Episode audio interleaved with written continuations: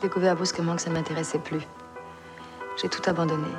Pognon, pognon, pognon, pognon, pognon. Je n'entends parler que de ça tous les jours. Ce qu'il faudrait, c'est un bon boulot, bien abrutissant. L'avenir, toujours si clair pour moi, était devenu comme une autoroute sombre la nuit. Et toi, t'es heureux Bonjour à tous et bienvenue sur Déclic, le podcast qui s'intéresse aux personnes qui ont démarré une nouvelle vie. Qu'ils aient eu un déclic ou qu'ils aient pris une claque, nos invités vous racontent comment ils ont su se réinventer. Aujourd'hui, j'ai le plaisir d'accueillir Thomas Despin, que j'ai découvert à travers la plateforme de blogging Medium, où il écrit actuellement un article par jour. Thomas a fait énormément de choses ces dernières années et a vraiment un parcours atypique. Il est notamment parti faire le tour du monde, seul et à vélo, à la rencontre d'entrepreneurs. Thomas a également créé son propre site de e-commerce et plus récemment sa propre marque de vêtements. On revient évidemment sur son parcours, on parle de la culture du hustle et du dépassement de soi, et il partage également ses résultats et ses objectifs financiers en toute transparence. Vous verrez que Thomas est quelqu'un de très authentique et d'extrêmement inspirant, et c'est probablement la personnalité que je suivrai le plus cette année. Bonne écoute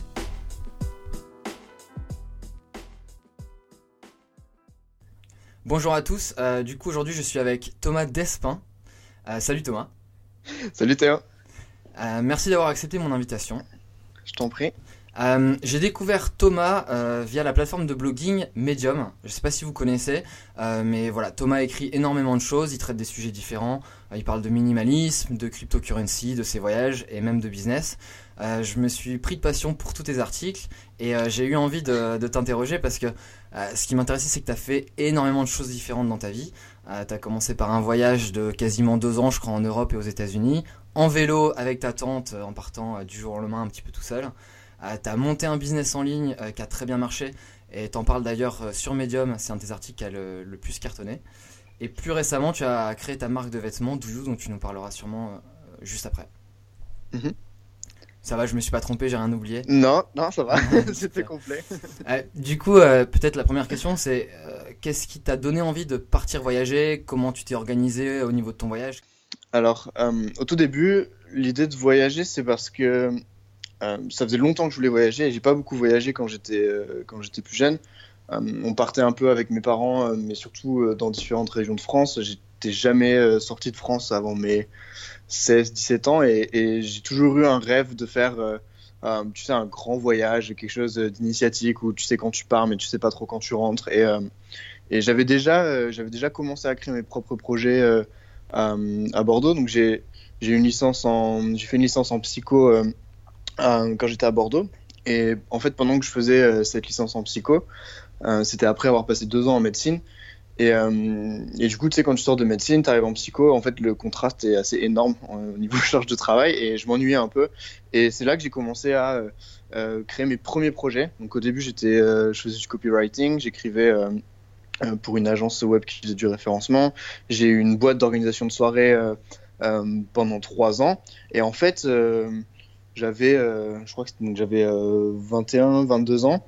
Euh, j'ai créé une autre boîte euh, qui s'appelait Bordeaux Privilège à ce moment-là, qui a, qui a pas trop fonctionné. Et en fait, euh, l'idée du voyage, elle est venue d'une question que je me suis posée. Euh, deux questions. La première, c'est pourquoi je fais ça? Et la deuxième, c'était et si je partais maintenant? Alors la première question, pourquoi je fais ça? En gros, c'était euh, pourquoi est-ce que euh, j'ai envie de lancer des projets, pourquoi est-ce que, euh, tu sais, pourquoi est-ce que je me bouge et j'essaye de faire de l'argent comme je peux, d'apprendre des nouvelles choses, etc. Et en fait, la réponse à cette question, c'était, à ce moment-là, l'envie que j'avais, c'était de partir en voyage et de découvrir le monde par moi-même. Et du coup, d'où la seconde question. Et si je le faisais maintenant, c'est-à-dire, et si je passais pas dix ans à bosser avant de me dire, tiens, maintenant je peux partir, mais euh, et si je partais euh, maintenant euh, avec le peu d'argent que j'ai, tu vois. -hmm. et, et, donc en fait, l'ensemble de ces deux questions, bah, il y a un moment, j'ai eu un déclic, j'ai regardé des gens qui, qui, voyageaient avec peu d'argent, voire avec pas d'argent du tout, et en fait, je me suis dit que c'était c'était peut-être une façon de voyager qui me plaisait, pas tant parce qu'il y avait pas d'argent qui était impliqué et qui voyageait avec peu. Euh, ça, c'était un bonus. Mais surtout parce que la façon dont ils voyageaient, c'était des façons de voyage qui étaient lentes et, où ils avaient le temps de, si tu veux, de découvrir le monde, de rencontrer des gens, euh, tu vois, et de vraiment euh, vivre, vivre le voyage plutôt que, tu sais, d'aller d'un point A à un point B. Genre, tu sais, tu vas de Paris jusqu'à New York et après tu restes à New York et après tu prends un avion et tu vas ailleurs. moi, ce que je voulais, en fait, je m'en suis rendu compte à ce moment-là, c'était d'expérimenter le voyage et de le vivre et de vivre le fait d'être sur la route. Voilà, donc j'ai vu des types qui voyageaient en stop, j'ai vu des types qui voyageaient à pied, des types qui voyageaient à vélo. Et c'est sur ce mode de voyage que je me suis arrêté. Euh, du coup, euh, j'ai décidé de voyager à vélo. Donc en fait, c'est une décision qui a quand même mûri dans ta tête pendant, pendant quelques temps avant vraiment que tu, tu prennes la décision de partir? Ou ça a été plutôt rapide? Euh, Ça s'est fait. ça dépend du point de vue. pour moi, ça a pris un peu de temps. pour mes proches, c'était rapide. non, c'était quelque chose de l'ordre de, je sais pas, quelques semaines, quelques mois. Et jusqu'au moment où je prenne la décision c'était, euh, je crois que c'était vers le mois de, janvier, quelque chose comme ça, janvier 2015. Et euh, décembre ou janvier 2015, et je me suis dit, bon, bah, je le fais. Et en fait, euh, bah, quatre mois après, le 15 avril, j'étais sur la route. D'accord. Et du coup, est-ce que tu avais déjà le but d'aller à la rencontre d'entrepreneurs ou c'est venu sur le, sur le tas? Alors ça, c'est venu en fait pendant que j'y réfléchissais. Justement, quand, quand, je regardais quels étaient mes centres d'intérêt, qu'est-ce qui m'attirait, etc. Euh, bah, un des gros, euh, des gros euh, intérêts que j'avais, c'était l'entrepreneuriat. Et du coup, je me suis dit que ce serait vachement original et intéressant de voyager à vélo, d'aller d'une grande ville à une autre grande ville, de vivre sur la route dans, dans, une tente, de me préparer à manger, tu sais, genre avec, un, avec une popote, etc et euh, d'un autre côté rencontrer des startups innovantes euh, une fois que j'arrive dans les grandes villes, tu vois. Et euh, de, ville en ville, si tu veux, j'ai des histoires différentes à raconter et puis je rencontre des types qui ont aussi des histoires à raconter et, du coup l'idée c'est de créer un échange et puis moi de raconter leur histoire sur mon blog. D'accord, ouais, donc tu bloguais en même temps. à ce moment-là, ouais, à l'époque je bloguais en français, j'avais créé un site, c'était Startup Cycling, qui maintenant est maintenant est hors ligne. Mais à, l'époque, ouais, j'avais créé un site, j'écrivais en français au début, et après je me suis rendu compte que bah, en fait, euh, quand tu sors de la France, il n'y a plus personne qui parle français. Du coup, je me suis mis à écrire en anglais pour euh, toucher une audience euh, plus, plus large. Et, ouais, je, quand je rencontrais une personne, en fait, je racontais leur histoire et ce que j'avais appris sur, sur mon blog. Tu faisais un petit peu de freelance aussi pour, pour payer ton voyage? Ouais, alors ça, c'était. c'est un truc, je suis parti avec 400 euros sur mon compte et, et j'avais pas vraiment d'idée précise de comment est-ce que j'allais faire pour avoir plus d'argent sur la route. Euh, je vivais avec 7 euros par jour. Euh, donc c'est pas pas grand chose. Après je payais rien au niveau transport, euh, logement, etc. je pédalais et puis bah je mangeais ce que je me que me cuisinais, tu vois, dans la tente et tout. c'est comment tu faisais pour vivre avec 7 euros par jour? Parce que ça me paraît vraiment peu. Il faut chasser à ce prix-là si tu veux manger. C'était vraiment peu. après, tu sais, du riz ça coûte pas très cher, des pâtes ça coûte pas très cher, et puis tu t'achètes des boîtes de thon et puis des légumes, et, et au fur et à mesure, en fait, en fait, euh, ça me servait que, pour manger. Et tu sais, euh, tu prends un kilo de pâtes, un kilo de riz, genre tu vas prendre un paquet de céréales, etc. Et au final, ça va durer un peu longtemps et, tu t'en sors. Bon, après, tu vas pas dans des, restos ou autre, tu vois. Mais, mais la moyenne que je dépensais, c'était 7 euros par jour. Donc j'avais pas 7 euros et je comptais pas pièce par pièce, tu vois, c'était une moyenne. Et tu t'étais préparé comment? Parce que ça me paraît quand même assez risqué de partir comme ça. Moi, j'ai regardé des vidéos sur YouTube, euh, alors qui datent, hein, mais où je te vois euh, en panne de vélo, euh, dormir en pleine nuit ou même pédaler encore. Il y a une vidéo d'ailleurs où tu te filmes toi-même. On, on, te voit quasiment pas et tu parles à la caméra. On se demande où t'es. On, on, sent, on sent juste qu'il pleut beaucoup. Et je me disais, c'est c'est super dangereux. Il peut, il peut t'arriver plein de choses. Alors tu dors, on te voit dormir dans la forêt, sur la plage et tout. Et je me disais, mais est-ce que c'est un aventurier à la base? Est-ce qu'il fait du camping? Ça se trouve, il euh, faut quand même, connaître un minimum de mécanique euh, en vélo si jamais tu as un souci. Mhm. Bah, de, de, base, euh, de base, je connaissais rien à tout ça. vraiment rien. Alors, je suis pas du tout, je suis pas du tout mécanicien. Je savais même pas changer une jambe de vélo avant de partir. je me suis très peu préparé. C'est-à-dire que j'ai très peu roulé avant de partir. vraiment, les jours avant le départ, j'ai vraiment profité. tu sais, de voir mes potes, de, de voir ma famille, d'acheter l'équipement qui me manquait, etc. Euh, et, en fait, pour la petite histoire, euh, le premier jour où j'ai pris la route, euh, il y avait les... c'était à Bordeaux devant la mairie. Il y avait, y avait du coup plein de potes qui étaient venus me dire au revoir. Et il y avait, y avait même BFM TV qui était là. Et, et en fait, le premier jour où j'ai roulé avec le vélo chargé, les premiers coups de pédale que j'ai mis avec le vélo chargé, c'était devant la, devant la caméra, c'était le jour du départ, tu vois. Et il y a ma petite sœur qui pleurait au moment où je partais, tu vois, et je lui ai dit, t'en fais pas, tu vas, tu, vas, tu vas vite éclater de rire quand tu vas voir comment je vais me ramasser parce que j'ai pas du tout essayé le vélo euh, euh, avant aujourd'hui. bon, alors je suis pas tombé, mais, euh, mais voilà. Et, en fait, évidemment, je me, suis renseigné un, un minimum. Mais en fait, c'était un peu. bah, J'imagine que tu connais Pareto, c'était un peu du 20-80. J'ai vraiment appris le. Enfin, c'est plutôt du 10-90 là. J'ai vraiment appris le minimum dont, j'avais besoin de base. Euh, j'avais, j'ai jamais vraiment fait de camping en tente. Euh, j'étais, bah, du coup, j'avais, je t'ai dit, hein, j'avais jamais voyagé comme ça. Donc, du coup, j'ai vraiment appris euh, sur la route. Après, est-ce que c'est risqué? Oui, sûrement. Mais, mais disons que comme je sais qu'il y a des gens qui l'avaient fait avant, comme j'avais. il y, y a un type quand même qui m'a aidé à me préparer au niveau de quel équipement prendre, etc. Qui m'a un peu, qui m'a un peu mentoré et, et qui lui voyageait pendant 4 ans à vélo autour du monde. Donc j'ai eu des bons conseils. Mais après Mhm. pour tout ce qui est application de ces conseils, c'était vraiment, euh, vraiment euh, sur le tas. Ouais, j'imagine que sur- y aux États-Unis, il devait y avoir des grandes routes et des fois pendant plusieurs heures, ah ben, tu pédales tout seul, tu vois personne. Et je me disais, ben, par exemple, je sais pas, t'as as une panne, t'as pas d'argent, t'as plus d'eau. Tu vois, là, je pense à la base, mais est-ce qu'il y a justement une, une anecdote comme ça que tu pourrais nous raconter ou à un moment où tu t'es dit, putain, mais qu'est-ce que j'ai fait, quoi? Euh, ça m'est arrivé, alors c'était pas aux États-Unis, c'était en Suède. Alors c'était rarement avec les pannes ou avec l'eau. C'est-à-dire que la plupart des pannes que tu as quand t'es en vélo, euh, en vrai c'est juste un pneu qui crève. Donc une fois que tu l'as changé une fois, on, m'a- on m'a montré une fois comment changer un pneu avant que je parte. C'était euh, euh, bah, la boutique justement qui m'a vendu le vélo et qui m'avait sponsorisé. Et euh, s'appelle CVA à Bordeaux. Et, euh, du coup, le, mec, euh, le, boss de cette boîte m'avait tout montré euh, une fois, tu vois, et moi je l'avais filmé, tu vois, au cas où j'ai un problème. Et, euh, et en fait, donc les pannes, c'était pas le problème.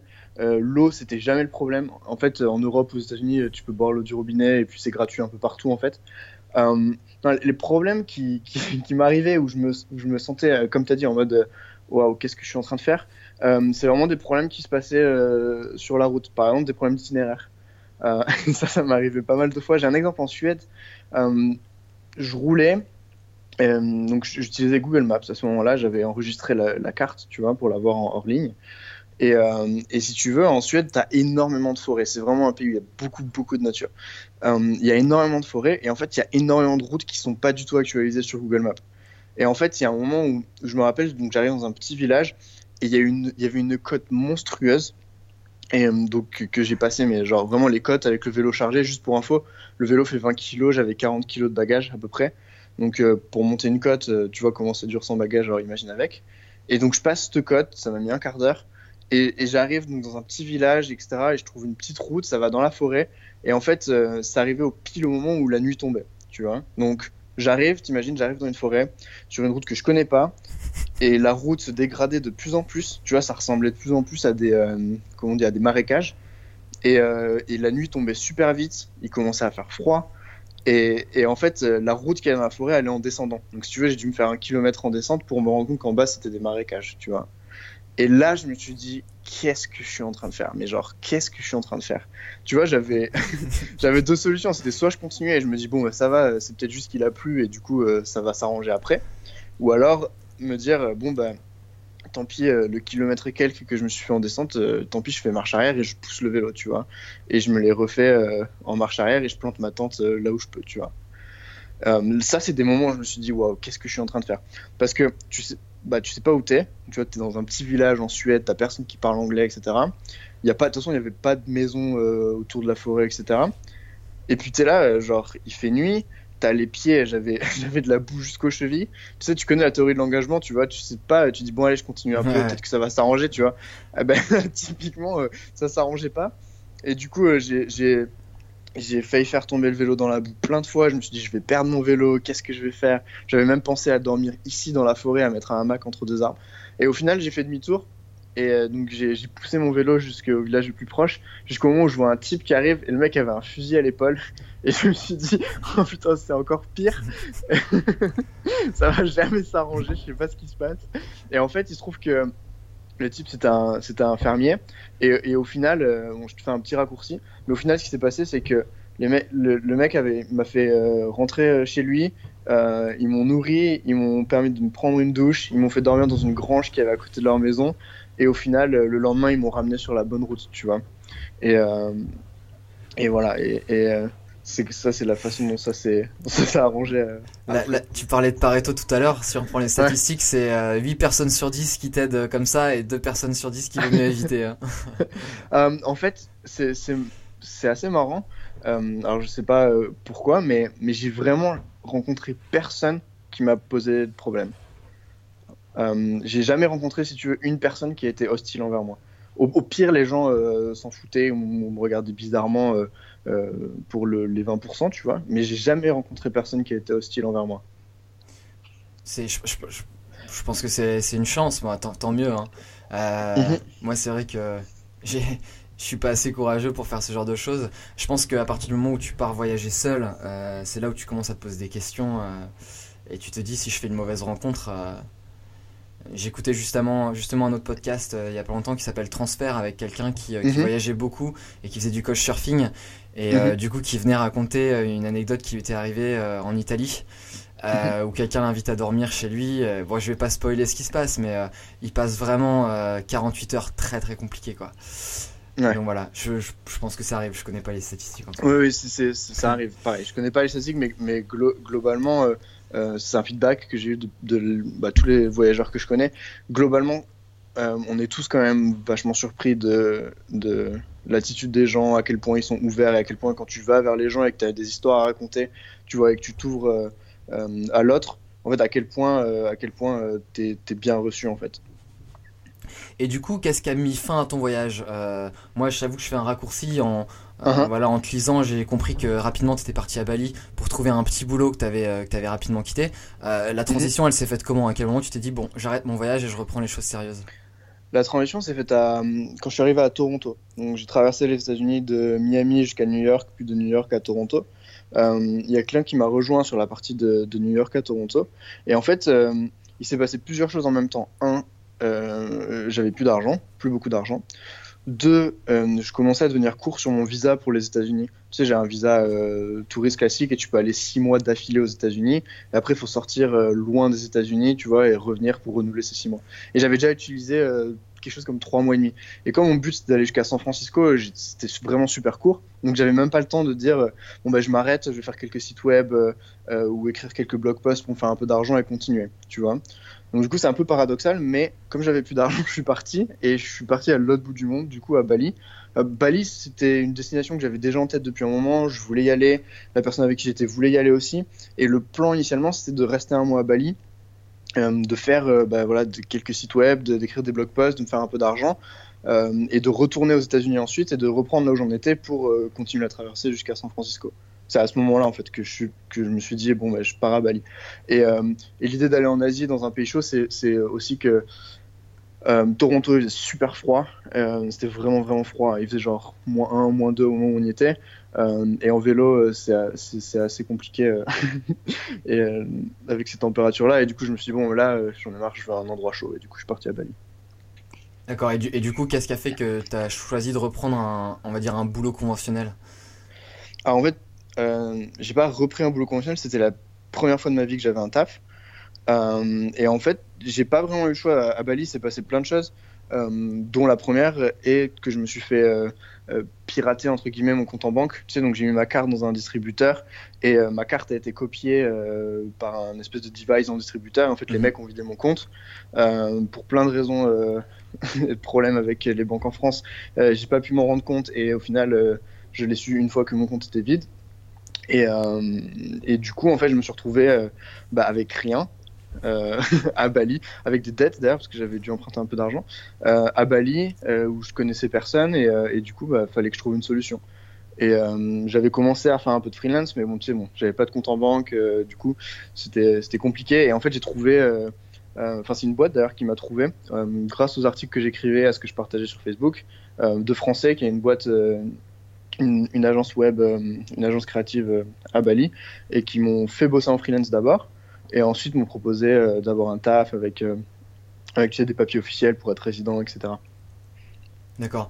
Et du coup, ça, ça, va amener la transition avec le dropshipping.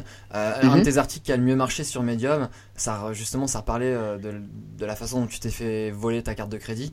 Euh, -huh. Je crois que le titre de ton article, c'était Comment je suis passé de, de broke à euh, 1 million de CA.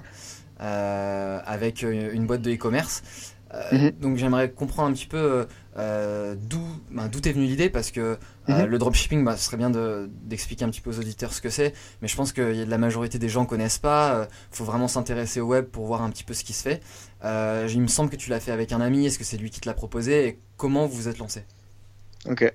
Euh, en fait, euh, bah, je vais peut-être donner une définition rapide du dropshipping. Ouais, c'est euh, donc en fait c'est un, système, euh, on va dire triangulaire, euh, qui est de la, façon suivante, c'est que toi, l'entreprise, donc euh, moi par exemple, je, fais un site sur lequel je référence des produits euh, que je vends à des clients, mais la particularité c'est que moi je possède pas les produits, je les stocke pas, et en fait c'est des fournisseurs qui sont euh, là pour le coup c'était en Chine, qui eux possèdent les produits. Donc du coup le client euh, fait une transaction, donc me donne de l'argent et achète le produit sur mon site. Et moi, en fait, j'envoie euh, une partie de cet argent à mes fournisseurs et ces fournisseurs-là envoient le produit euh, au client. Pour ça fait un triangle euh, client, euh, e-commerce, fournisseur, client. Donc zéro stock à gérer en fait. Zéro stock à gérer, c'est- super léger. du coup, c'est d'un point de vue business, t'as pas, pas à gérer tes inventaires, etc. C'est- un e-commerce assez allégé à gérer. Et alors en fait, moi j'ai entendu parler du dropshipping euh, en même temps que j'avais euh, ce, ce, ce taf euh, à Bali, donc, dans lequel je suis resté un mois. Je, suis- je suis parti parce que ça me collait, ça me correspondait pas du tout. Alors vraiment pas du tout. rester assis derrière, derrière un écran pendant 8 heures et, et, à, et à faire des trucs que j'ai pas choisi ou juste des trucs qu'on m'a dit il faut que tu fasses ça, il faut que tu fasses ci. C'était vraiment pas fait pour moi. C'était Et, un- et même- Je, je Ouais. pose la question, est-ce que c'était un problème d'autorité? Parce que ça revient souvent dans les épisodes. Euh, et en fait, le fait d'être, de rester assis devant un écran, je suppose que tu l'as fait aussi euh, Ouais. en créant ton site de dropshipping. Donc, qu'est-ce qui a vraiment été le facteur déclencheur? C'est un problème de dépendance, peut-être un peu d'autorité et de sens, et, et surtout, surtout, imagine que je venais de passer 14 mois sur la route complètement libre, euh, à, tu vois, choisir où je dormais, choisir ce que, ce que je faisais, etc. Et à me retrouver à Bali bloqué parce que j'ai plus d'argent et à devoir, euh, euh, tu vois, bosser pour, pour une boîte. Alors au début, ça se passait bien, euh, première semaine, deuxième semaine, tu vois, il y avait un peu l'excitation, l'enthousiasme, j'étais, je voulais vraiment y mettre du mien. Mais en fait, c'était physique, c'est juste que ou la troisième, quatrième semaine, j'arrivais juste euh, pas à y aller en fait. Je me disais, ça fait genre, c'est pas du tout ce que je dois faire. Mm. Tu vois, un peu comme euh, une espèce d'intuition, genre où, où je savais que c'était pas, euh, que c'était pas ce que je devais faire. Et, euh, et du coup, j'ai quitté ce taf euh, du quasiment du jour au lendemain, enfin d'une semaine sur l'autre, euh, et alors que j'avais pas de plan B. Et, Sans euh, l'intention de lancer ton site e-commerce. Non, en fait, j'en avais entendu parler du dropshipping à ce moment-là. Euh, tu sais, une vidéo YouTube, quelqu'un qui m'a dit euh, qu'il faisait du dropshipping, etc. Tu vois, donc j'en avais vaguement entendu parler. Je connaissais vaguement le concept, mais je m'étais pas dit euh, je vais faire ça en fait. Tu vois, Mhm. je m'étais dit, en fait, je savais ce que je voulais pas, donc je savais que je voulais pas rester dans ce job. Du coup, je suis parti. En fait, j'ai fait, j'ai résolu les trucs euh, un par un. Et, une fois que je suis parti, bah, là, il a fallu que je bosse le plan B. Tu sais, au final, c'est un peu ce que j'ai fait euh, tout le temps euh, depuis le début. Tu vois, je suis parti sur la route d'abord et après, j'ai un peu figure out comment j'allais faire pour l'argent et pour me débrouiller, etc. Et, là, c'était un peu la même chose. J'ai d'abord quitté le taf et après, je me dis bon, maintenant, il faut que je trouve une solution. Donc, ça m'a quand même mis un- une belle baffe en fait euh, de, de cette histoire euh, de, de job en fait. Je me suis vraiment rendu compte que je ne voulais absolument pas avoir de taf. Je, je voulais vraiment avoir mon activité. Donc ça, c'est un truc euh, qui était devenu euh, certain et verrouillé dans ma tête à ce moment-là.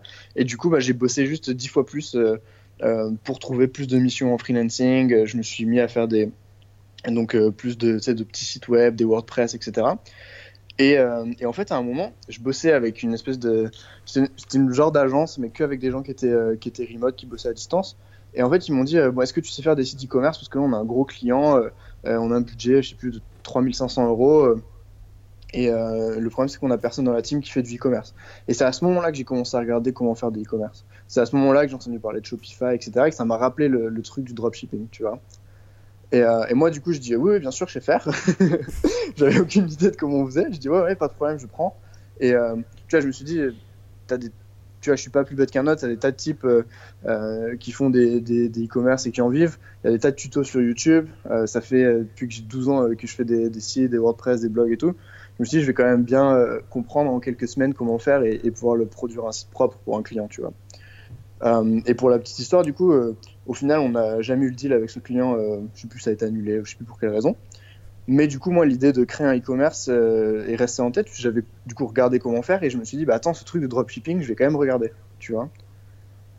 Donc en fait, c'est plein de successions de, on va dire, de coïncidences et de, tu vois, d'opportunités qui sont mélangées.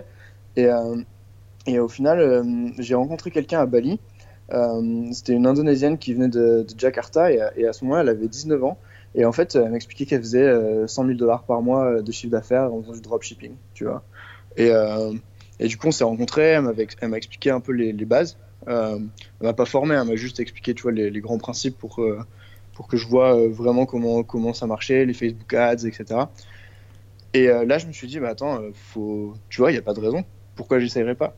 Et, et, là, j'ai appelé un pote à moi que je connaissais depuis, ça doit faire un ou deux ans que je le connaissais. C'était un voyageur aussi, qui là était à Paris.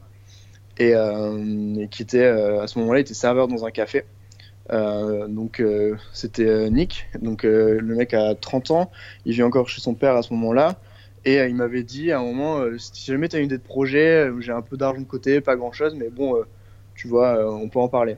Moi j'avais moins de 3000, du coup je me suis dit, bon, c'était un peu compliqué pour que j'investisse, et du coup je lui passe juste un coup de fil et je lui dis, bon mec, on va parler de ce truc qui s'appelle dropshipping, je lui explique globalement comment, comment ça marche, et je lui ai dit, est-ce que tu as 3000 balles à perdre et, euh, et, du coup, on a commencé comme ça.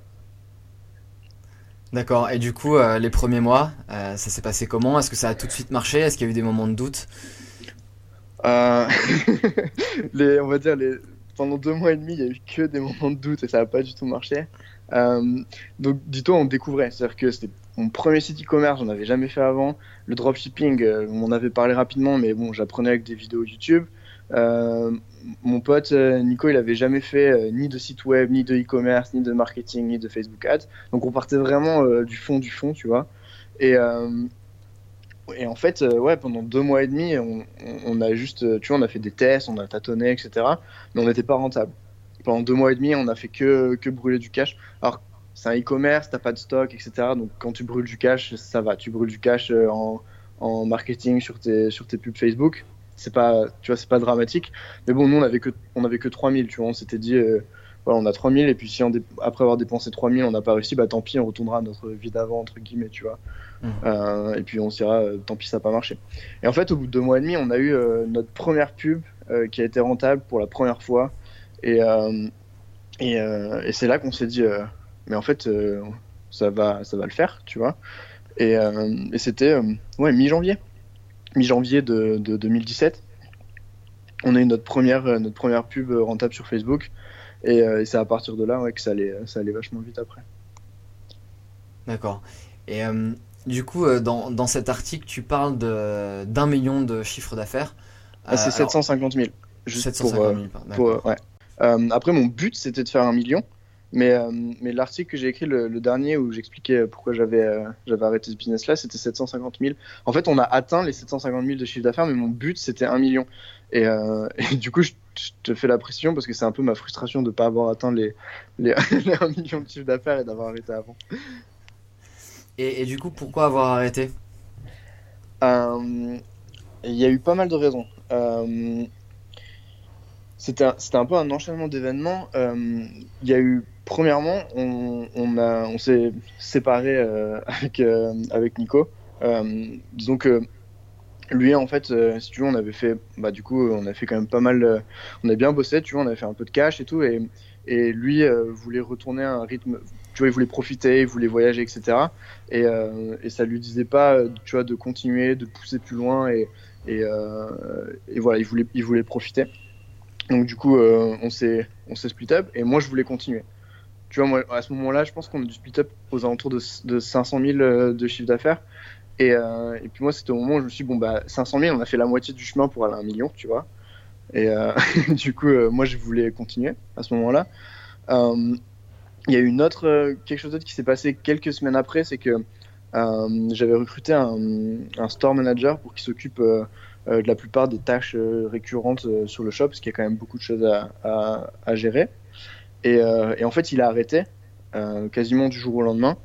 Et c'est à ce moment-là du coup que tu vois, j'ai un peu regardé en arrière sur le chemin qu'on avait fait, etc. Et que je me suis dit, bon, j'ai une décision à prendre, c'est-à-dire que soit maintenant je prends le truc en main et je le pousse à fond, tu vois, et, euh, et je me concentre sur ça, soit j'arrête tout et je passe sur complètement autre chose. Euh, et en fait, j'ai fait le switch de me dire, bah, je vais tout arrêter, je vais passer sur complètement autre chose. Et ce qui m'a fait vraiment faire ce switch-là, c'est c'est euh, ce qu'on faisait en fait avec ce business qui moi me donnait pas euh, satisfaction quant à la valeur la valeur ajoutée qu'on apportait par Mhm. rapport euh, aux clients. Tu vois? Au final dans ma tête à ce moment là je me dis on peut le tourner comme on veut. Au final on achète des produits pas chers on les revend plus cher et c'est tout. Tu vois? On n'a pas créé une marque on vend pas euh, on vendait pas du rêve. Tu sais on vendait des produits juste parce que Enfin, on vendait les produits qui marchaient bien aux États-Unis on voyait chez nos fournisseurs qui partaient bien. Et en fait, on les vendait sur le marché français. Euh, donc, si tu veux, la valeur ajoutée, elle était super faible euh, à mes yeux à ce moment-là. Je dis pas qu'il n'y en avait pas, mais à mes yeux à ce moment-là, elle était vraiment super faible. Et si tu veux, c'était pas quelque chose que je me voyais faire pendant encore euh, six mois, un an, deux ans, tu vois. Et du coup, je me suis dit, c'est pas grave, euh, je vais juste tout arrêter, prendre du temps pour réfléchir et prendre une décision sur euh, ce que je vais faire après. Voilà. Donc euh, après, euh, j'ai j'ai plus, je suis allé plus dans les détails dans l'article euh, dont tu as parlé, mais, mais en gros, les raisons, c'était ça. Tu disais que c'était euh, c'était un petit peu démotivant de voir que tu créais pas de valeur ajoutée. Euh, Au final, c'est un petit peu ce qui se passe dans les dans les magasins. hein. Quand on va dans un- une petite boutique de hipster avec euh, des objets qui ont l'air chouettes, la majorité du temps, c'est acheté pas Mhm. cher en Mhm. Asie et c'est revendu plus cher. Donc euh, c'est vrai que ça a en plus souvent une mauvaise image euh, le e-commerce parce que voilà tout le monde sait bien que les produits euh, sont exportés. Et pourtant, Mhm. c'est exactement la même chose que ce qui se passe quand les gens font le shopping dans la rue le week-end, quoi. Oui, alors après, je déteste faire du shopping. et c'est-à-dire que je cautionne pas plus le, le fait de faire, tu vois, de vendre la même chose dans des boutiques physiques. Il y a juste un, un détail près, c'est quand même quand tu vas dans une boutique physique, par exemple, j'adore aller dans un Apple Store et j'adore euh, qu'ils me vendent euh, l'iPhone que je, je sais déjà que je veux cet iPhone et j'adore qu'ils me le vendent. Tu vois, c'est juste, j'aime bien l'expérience euh, Ouais, du mec qui sait bien vendre son produit, qui le connaît bien et, et, et qui, tu vois, qui va vraiment te le vendre, même si tu sais déjà que tu le veux, tu vois, qui va passer du temps avec toi à te le montrer, etc., qui va te montrer qu'il est passionné par son truc, tu vois. Ça, ça, ça c'est une expérience de shopping que j'aime bien, mais ça se retrouve de moins en moins, donc même à l'Apple Store. Il y, a- il y a une autre question que je voulais te poser. Euh, Ouais. Moi, je trouve ça super chouette que tu parles ouvertement de, des revenus que tu as fait avec le dropshipping ou même de tes objectifs Mhm. pour 2018. Euh, Ouais. Tu as investi récemment beaucoup dans les cryptos. Euh, Ça s'est plutôt bien passé pour toi. Euh, tu dis que tu as transformé euh, 35 000 en 250 000 et que Mhm. tu as un objectif d'atteindre les 1 million, donc toujours cet objectif. La question que j'ai, c'est c'est est-ce que c'est pas contradictoire avec ce que tu as fait avant, à savoir voyager pour extrêmement peu, pour euh, 7 Mhm. balles par jour Euh, Tu vois, tu parles beaucoup de minimalisme dans, dans tes blogs. Mhm. Euh, tu essaies de, de limiter euh, euh, les fringues que tu as et de pouvoir voyager en fait euh, très facilement avec une valise et finalement Mhm. posséder très peu de choses. Euh. Donc je trouve ça assez contradictoire et, et ça m'intéressait de te poser la question. Euh, de, la question de, du coup, pourquoi Bah- est-ce que ça m'intéresse de faire de l'argent et d'un côté être minimaliste et aimer euh, Exactement, ouais. Euh, mhm.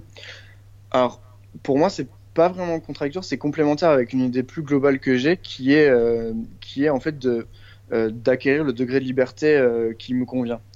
Et du coup, l'argent fait partie de- des choses qui t'aident à acquérir un certain degré de liberté. Les objets et les possessions physiques n'en font pas partie et, font, et font tout l'inverse.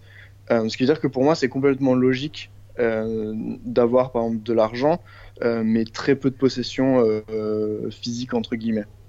Ça, c'est la, réponse courte. Après, pour développer un peu, l'objectif des 1 million, l'objectif, c'est pas de posséder un million, c'est d'atteindre les 1 million. C'est-à-dire que c'est plus un objectif symbolique qu'un objectif de possession. Alors, j'ai des objectifs personnels et, je sais ce que je veux faire avec mon argent après. Euh, mais mais l'objectif en soi n'est pas de me dire euh, euh, que je serais pas content parce que je possède un million en fait. Si tu veux, je serais je serais satisfait parce que j'atteins les 1 million et parce qu'en fait, c'est, c'est, tu vois, ce que je vais vivre sur le chemin entre maintenant et les 1 million qui est intéressant et c'est qui je vais devenir sur le chemin entre maintenant et les 1 million qui est intéressant. Mais j'ai, conscience que le fait de posséder un million, en fait, ne changera absolument rien euh, à euh, qui je suis, à mon rythme de vie, etc. Peut-être que quand j'aurai un million, en fait, je voudrais, euh, je voudrais aller jusqu'à 10, tu vois. Ou peut-être qu'en fait, je vais prendre deux ans où je vais plus rien faire qui, qui rapporte de l'argent, tu vois. Je verrai, en fait, c'est un peu un genre de checkpoint. Mais, mais l'idée, c'est pas de les posséder à tout prix, en fait. C'est vraiment de les atteindre. Comme pour, tu vois, pour l'e-commerce, l'idée c'était d'atteindre les 1 million de chiffre d'affaires, ce qui est complètement différent de posséder euh, un million euh, sur son compte. Tu vois, c'était un peu une, euh, comment on dit, un- une cible euh, symbolique. Mhm. Voilà. Il y a cette idée de challenge qui revient beaucoup au final entre le Mhm. voyage, la création du business e-commerce, plus récemment euh, ta, ta marque de vêtements, euh, Do You Mhm. dont on a parlé. Et d'ailleurs, ce qui est marrant, c'est que tu essaies de créer une communauté et des valeurs euh, communes au- au- autour de ta marque. Et euh, Mhm. tu parles beaucoup de euh, hustle. Et je voulais Mhm. savoir un petit peu euh, ce que ça voulait dire et euh, pourquoi c'était important pour toi. Euh, ouais, le, le hustle, en fait, euh, la définition euh, que, que moi j'en ai, parce que c'est un mot qui est super utilisé, euh, surtout en ce moment, surtout aux États-Unis. Euh, tu entends les euh, Gary Vaynerchuk, les Grant Cardone, etc., qui l'utilisent beaucoup. Euh, la définition que moi j'en ai et comment moi je le comprends, c'est en gros, c'est de d'éteindre le bruit qu'il y a autour, d'éteindre toutes les distractions et de se concentrer sur, euh, sur des objectifs très précis et d'y mettre toute mon énergie jusqu'à que j'y arrive. Voilà. Si je devais faire une définition courte de ce que c'est que le hustle, c'est en gros arrêter de se préoccuper de tout ce qu'il y a autour, de ce que les gens pensent, de tu vois ce que va dire ta famille par rapport à ce que tu fais, de ce que tes potes pensent de ton business, etc. Et de vraiment passer dans un mode qui est basé sur l'action et qui consiste à juste bah, tu vois, chaque jour, même si c'est un petit pas, même si c'est, euh, euh, tu vois, envoyer un email en plus, même si c'est, euh, tu vois, même si faire juste un truc en plus, mais vraiment chaque jour, savoir où tu veux aller et, et, et y aller, tu vois. Et euh, ouais, si je dois donner une définition du hustle, euh, c'est, comme ça que je le vois. Et est-ce que c'est ce que tu essaies de transmettre justement avec cette marque Do You? Ouais, en fait, en fait, alors la marque euh, Do You, euh, il a, pareil, c'est, euh, tout un voyage aussi, parce que même moi, je découvre en fait ce que je vais en faire au fur et à mesure euh, euh, que j'explore et que je vois les possibilités et les options qu'il y a avec. Euh, c'est ça qui est intéressant. Mais euh, ouais, l'idée, c'est, bah, l'idée de base, en fait, moi, c'était de me créer mes propres t-shirts et de porter que mes propres t-shirts euh, avec des messages qui me correspondent. Parce que euh, je pense, il y a des études qui montrent que tu vois, euh, ce que tu portes a un impact euh, sur qui tu es, comment tu te perçois, comment les autres te perçoivent, même si c'est le, moins important des trois, mais a vraiment un impact sur toi. Et par exemple, si tu te balades en ville, tu vois, avec un, avec un costard cravate, à l'intérieur, si tu veux, le film que tu te passes dans ta tête, tu vois, ça va pas être le même que si tu te balades dans la rue avec un Marcel. Tu vois ce que je veux dire Mhm. Eh ben, en, en fait, c'était un peu l'idée qu'il y avait derrière euh, cette histoire de t-shirt. Moi, je voulais me faire des t-shirts euh, avec. euh, donc là, il y a cinq messages, il y a cinq, euh, cinq designs, et avec des messages qui vraiment me correspondent et que j'ai envie d'avoir en tête tous les jours. Et je me dis, si je porte que mes t-shirts et que sur chaque t-shirt que je porte, il y a un message qui me correspond, que j'ai choisi, tu vois, du coup, c'est plus simple de rester aligné avec ces valeurs-là parce que je les porte, en fait. C'était un peu ça l'idée au début. Euh, quand j'ai commencé à travailler dessus, c'était vraiment euh, en mode side project. Et, euh, et du coup, euh, je me suis dit, bah, en fait, je pourrais très bien, euh, tu vois, je pourrais très bien en faire un, un t-shirt business entre guillemets. euh, et, euh, et du coup, euh, il y a sûrement d'autres personnes qui sont intéressées par porter ces messages-là, tu vois. Est-ce que chronologiquement, c'était pas aussi la, la suite euh, à laquelle on pense tous après avoir vendu le produit des autres euh, ben, de créer en fait sa- son Mhm. propre produit pour le vendre? Complètement, complètement. Ça, va, ouais, ça va dans, la suite logique. Euh, tu passes des mois à apprendre des techniques, tu vois, de marketing, à savoir comment marche un e-commerce, comment gérer, euh, euh, tu vois, tes, les achats, les ventes, les machins, tous les process. Et puis, quand tu sais le faire avec d'autres produits, ouais, c'est vrai que t'as un peu cette idée-là de d'expérimenter avec tes propres produits. Alors les challenges sont complètement différents et pour être honnête, c'est mille fois plus dur que le que le dropshipping. Mais mais ouais, c'est- comme tu dis, ouais, c'est un peu une suite qui paraît logique. Du coup, tu travailles avec, euh, avec pas mal d'influenceurs, notamment sur Instagram. Euh, j'ai commencé. Euh, j'ai commencé. Là, je suis en train de me faire. Je suis en train de changer l'approche que j'avais jusqu'à ju- jusqu'à présent. J'ai testé donc des influenceurs, ça n'a pas eu le résultat que, que j'escomptais. J'ai eu beaucoup de trafic, mais très peu de ventes. Et, et en fait, j'ai- compris, enfin, j'ai commencé à comprendre et à intégrer que, en fait, ce que je veux faire, c'est pas du tout un business de t-shirt. Euh, et comme tu l'as dit, vraiment, l'idée, c'est de regrouper des gens autour de ces valeurs. Et en fait, je suis pas obligé de, vendre le t-shirt d'abord, en fait. Euh, C'était ma réflexion euh, ces derniers jours. C'est que je suis pas obligé de vendre d'abord le t-shirt aux gens et après les regrouper autour des valeurs. Je peux très bien commencer à les regrouper d'abord et quitte à faire tu vois, des, des t-shirts giveaway, etc. Mais, mais vraiment concentrer d'abord sur les valeurs et que le t-shirt devienne secondaire. C'est pour ça que j'ai commencé à créer un groupe Facebook qui s'appelle Do You Join the Movement? Parce que c'était un des messages que je mettais sur mes premières ads. C'était It's not a t-shirt, it's a movement avec cette notion-là derrière que c'est un mouvement de personnes qui partagent les mêmes valeurs. Et, du coup, j'ai décidé de créer d'abord le groupe sur Facebook euh, avec des gens qui sont entrepreneurs, euh, voyageurs, euh, travel blogueurs, etc. Et vraiment essayer de regrouper ces personnes-là, partager avec eux et vraiment créer une, cette entraide-là avec des gens qui ont des valeurs similaires et, et que le t-shirt vienne dans, dans, dans, un second temps dans le business. Et du coup, aujourd'hui, ton temps, tu le consacres comment à cette, pour, pour essayer de faire grossir ta communauté? Mm-hmm. Alors là, je suis en vacances. Ça fait longtemps que ça ne m'était pas arrivé. Donc, euh, je t'avoue que tout ce qui est euh, mois de décembre et là, euh, début janvier, c'est une période un peu à la fois géniale parce que je suis avec ma famille et ça fait 9 mois que je ne les avais pas vus, et à la fois un peu frustrante parce que c'est dur de me concentrer sur, sur du business et sur des, à la fois sur les cryptos, à la fois sur le business, etc. Alors que je passe beaucoup de temps, tu vois, avec ma petite sœur, avec mon, mon, neveu qui a bientôt un an, etc. Donc là, en ce moment, je, suis un peu, je suis un peu déconnecté, euh, pour tout te dire. Mais euh, je verrai, là, j'arrive à Bali en février. Et donc euh, là, je pourrais dire précisément comment j'organise mon temps par rapport à Douyou. D'accord, bon, on fera un épisode à ce moment-là alors. pas de problème. une des questions que je voulais te poser aussi, c'est donc tu es présent sur pas mal de plateformes, pas mal de réseaux sociaux. Mhm. Mhm. Tu commences à avoir une grosse communauté sur Medium, notamment euh, bah, c'est un des, une des plateformes, en tout cas en France, qui est pas encore extrêmement connue. Euh, mhm. Mais tu as aussi pas mal de followers sur Instagram. Euh, je voulais savoir un petit peu quelle était la clé de ton succès, parce que j'ai l'impression que taille, il y a des gens qui te suivent. Alors, c'est marrant d'avoir d'avoir ton point de vue sur ça, parce que j'ai pas l'impression que j'ai spécialement beaucoup de followers. Alors après, c'est pas mon but non plus. Je t'avouerai que ça m'intéresse pas de, de, façon incroyable de me dire tiens j'ai tant de followers même si c'est toujours, tu sais, un peu de checkpoint, c'est un peu toujours un peu de, validation. Euh, mais j'écris pas sur Medium pour avoir des followers. Donc, euh, je saurais pas trop comment répondre. Euh, alors, j'ai une idée euh, par rapport à Medium, c'est que j'ai écrit quelques articles qui ont, si tu veux, à certains moments fait pas mal de buzz, notamment celui quand j'ai arrêté le, le dropshipping. Euh, qui a été relayé sur euh, Tech in Asia, qui est, qui est la plus grosse plateforme tech, c'est un peu le TechCrunch de l'Asie, tu vois, euh, qui eux l'ont relayé. Du coup, bah, l'article a fait 100 000, 100 000 vues, donc forcément, les followers l'ont fait x2, tu vois. Donc ça, c'est une partie de l'explication. La deuxième, c'est que j'écris énormément. alors, enfin, j'essaye d'écrire énormément.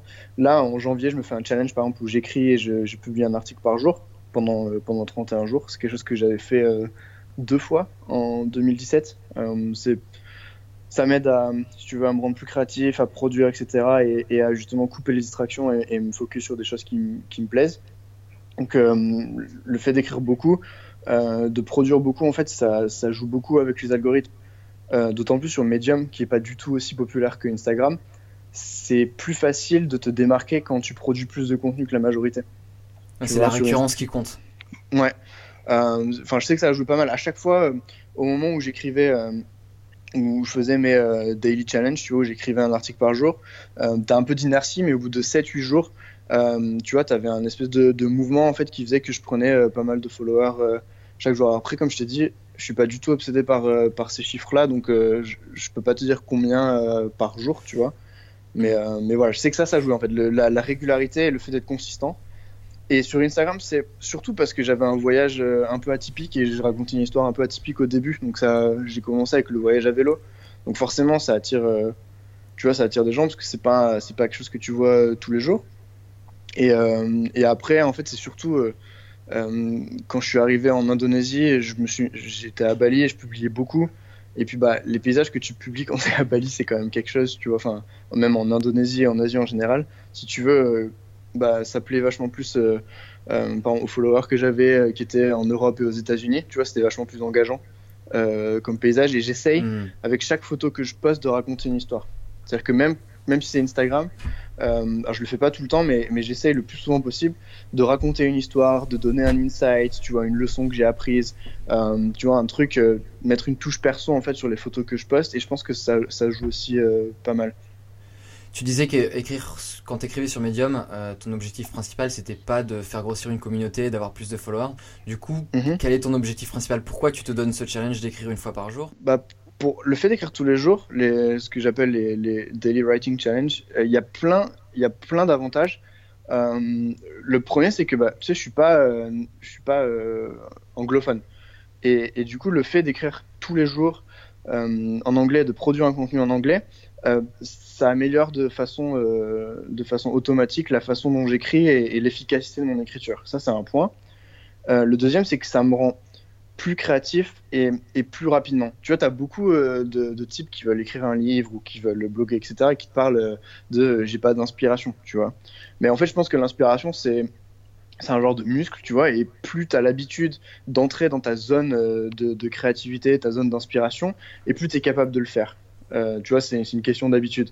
Et donc, en fait, le fait de faire des daily challenges, c'est un peu ça aussi. C'est de réduire le temps entre le moment où j'ouvre mon Mac et le moment où l'article est publié. C'est pas des articles qui sont super poussés, c'est pas, je fais pas des grosses analyses, je fais pas des super blog posts, etc. Euh, c'est des articles qui en général prennent 5 minutes maximum à lire et, euh, et qui moi me prennent une heure et demie à deux heures à euh, écrire, plus éditer, plus publier, tu vois. Euh, donc il y a ça. Et après il y a aussi l'idée de prendre conscience de quelles sont les leçons que j'apprends. Parce que quand, tu vois, je, je sais pas si tu si as suivi euh, Gary Vaynerchuk, je crois qu'on avait parlé quand c'était au téléphone. Euh, mais en gros, il y a une de ces grosses euh, punchlines, c'est Don't create, document. En gros, ça sert à rien de, de se prendre la tête à vouloir créer quelque chose et réinventer la roue à chaque fois. Tu peux très bien euh, documenter euh, ton propre voyage, tes propres aventures, tes pensées, tes leçons, etc. Et c'est déjà du contenu qui a vachement de valeur, tu vois. Euh, surtout quand euh, tu fais quelque chose d'autre que rester dans ton salon tous les jours, tu vois. Donc, donc du coup, en fait, euh, il y avait cette idée-là quand j'écrivais, c'est de documenter et moi, en fait, de, de mettre par écrit des choses, des leçons et des choses que j'avais intégrées euh, pendant ma journée, veux, de les mettre par écrit et de les, de les tourner sous forme d'histoire pour euh, moi, pour un peu ancrer les, les leçons en question euh, dans ma tête. Et puis, bah, les- évidemment, il y a cette idée de partager avec les autres et de donner de la valeur euh, aux autres. Mais en fait, c'est venu en second, ça. Ok. Voilà. Bah écoute, je pense qu'on a fait, on a fait pas mal le tour. Euh, dernière question, où est-ce qu'on peut Ouais. te retrouver du coup? Je pense qu'on a abordé pas mal de, de plateformes, mais euh, Euh, bah écoute, euh, Facebook, Instagram et Medium, c'est les, les trois principales. Je suis pas, je suis pas sur tant de plateformes que ça au, au final. C'est surtout, surtout Facebook, Medium et, et Instagram. Donc c'est sur les trois, c'est Thomas Despin, euh, D-E-S-P-I-N. Merci Thomas, en tout cas Voilà. pour ton temps. Merci à toi Et Théo. puis euh, bon courage euh, pour euh, ta marque Douillou. Ça marche. À bientôt Théo. À la prochaine, salut. Ciao.